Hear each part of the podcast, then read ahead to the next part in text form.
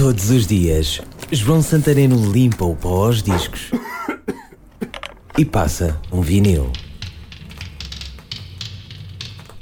Deve ser uma das poucas bandas em que o disco ao vivo ganhou muito mais relevo do que os discos de estúdio.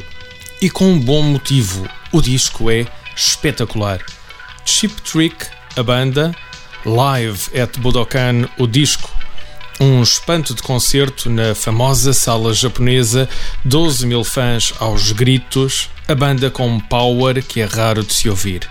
Conclusão: uma brutal gravação. O ano 1978.